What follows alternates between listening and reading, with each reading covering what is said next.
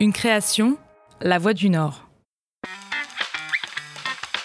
La machine à café de la rédac. On se les raconte autour de la machine à café. On ne les écrit pas dans les articles, mais on s'en souvient des années après. Gaffe, moment d'émotion ou imprévu, en reportage, en interview ou à la rédac, les journalistes de La Voix du Nord racontent. Ça se passe en avril 2002, ce sont mes premiers essais pour La Voix du Nord pour la rubrique auto. Et Mercedes nous a invités à Saint-Tropez pour essayer un de ses plus beaux cabriolets, c'est le SL500, une voiture qui fait 120 000 euros. Sébastien Jacquemart est journaliste d'Escadition et travaille à la Voix du Nord depuis 20 ans. Il fait partie des rubricards auto depuis 2002.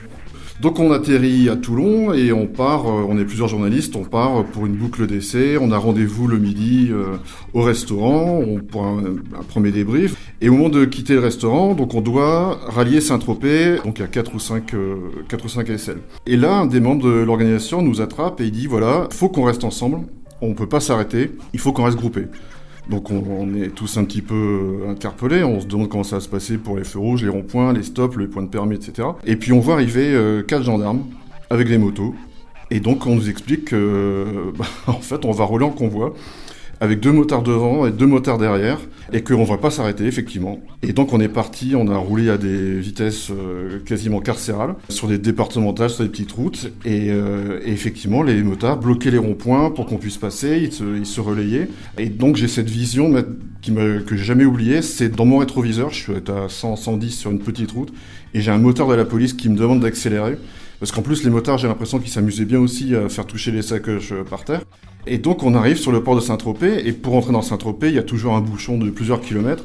Et nous, on est passé mais euh, à 50, 60, mais sans s'arrêter, comme des ministres, jusqu'au port de Saint-Tropez, où nous attendait en plus une petite surprise euh, bien dans le ton de l'opération, c'est-à-dire que la voiture la plus puissante chez Mercedes, c'est pas le SL500, c'est le SL55.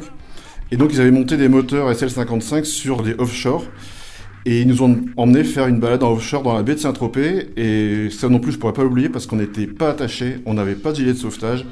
Et euh, le gars tapait des bons sur les vagues, et il coupait le moteur pendant plusieurs secondes, donc on attendait l'atterrissage, et blam, on repartait sur les vagues. Et au bout de 10-15 minutes de manège, on était tous bien verts, et on est, on est rentré au port de Saint-Tropez. Donc ça, c'était déjà une journée bien, bien animée. Et puis le lendemain, moi, j'avais pas le temps de faire mes photos, forcément, avec, euh, avec notre petite balade euh, sous escorte. Donc le matin, je dis, bah, je vais prendre une voiture, je vais prendre un SL et je vais aller faire des photos près de la mer.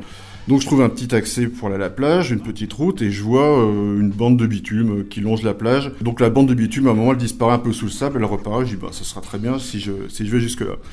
Et donc j'avance, sauf que le bah, SL55, ça fait quasiment 2 tonnes, et d'un seul coup, je sens que la voiture, elle s'enfonce, elle se pose, et elle bouge plus. Donc je patine, comme je décapoté, forcément, il y a plein de sable qui rentre dans l'habitacle. La voiture est remplie de sable. J'appelle l'assistance euh, Mercedes, je tombe sur les attachés de presse et je lui explique ma situation. Je dis voilà, écoute, euh, je suis à la plage, je suis ensablé, je l'entends qui se décompose euh, en disant et en plus c'est la voiture qui doit servir pour Dominique Chapat pour M6 Turbo et donc elle est, elle est complètement dévastée. Elle me dit bon écoute, bouge pas, on t'envoie un 4x4 pour te sortir de là.